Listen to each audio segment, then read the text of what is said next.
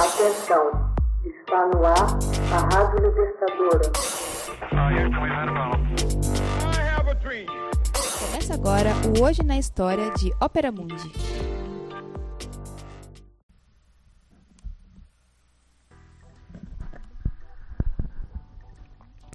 Trinta e um de maio de mil oitocentos e cinquenta e nove, Big Bang entra em funcionamento em Londres.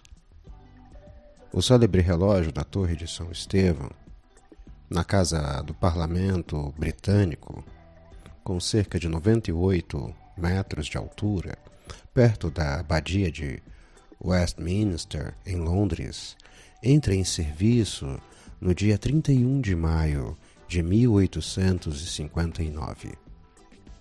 Ele é composto de quatro mostradores de 7 metros de diâmetro e de um sino pesando cerca de 13,5 toneladas.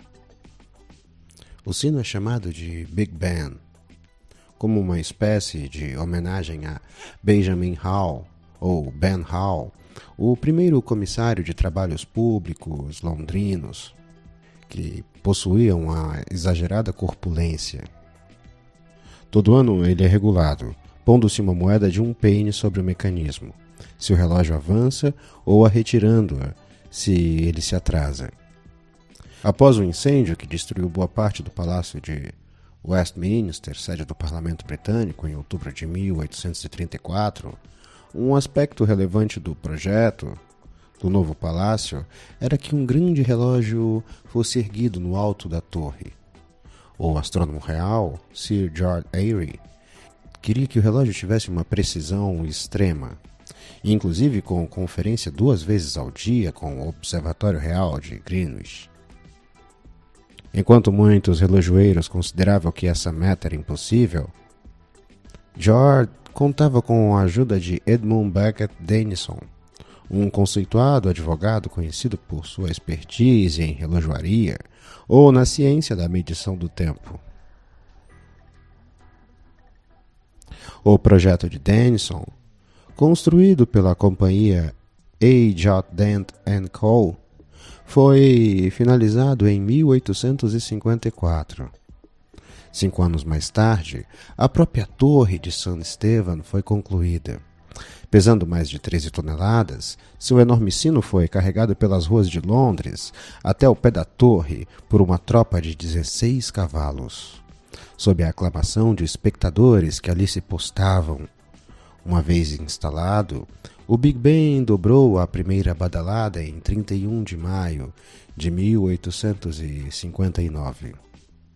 Exatos dois meses depois, no entanto, o pesado badalo desenhado por Denison rachou o sino.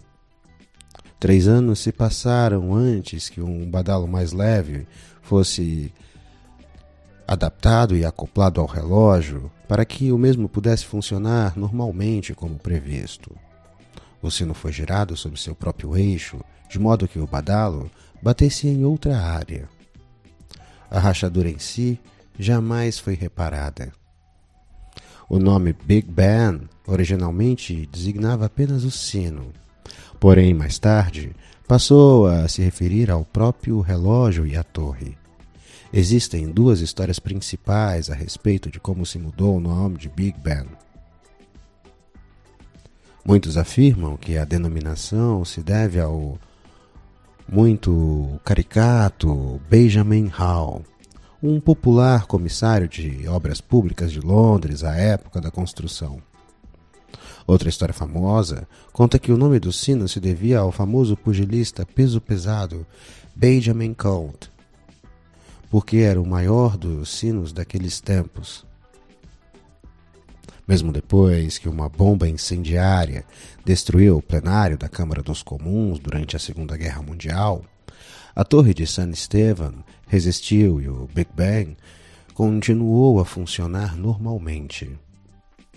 Sua famosa precisão cronométrica é regulada por uma pilha de moedas colocadas no imenso pêndulo do relógio, garantindo um movimento constante e regular dos ponteiros o tempo todo.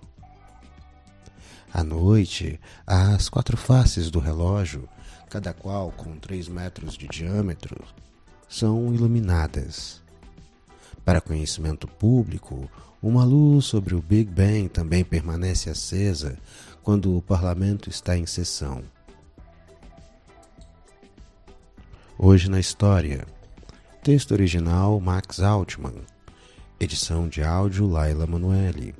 Narração Você José já Igor. fez uma assinatura solidária de Opera Mundi? Fortaleça a imprensa independente. Acesse www.operamundi.com.br apoio. São muitas opções. Você também pode fazer um Pix usando a chave apoie.operamundi.com.br. Obrigada!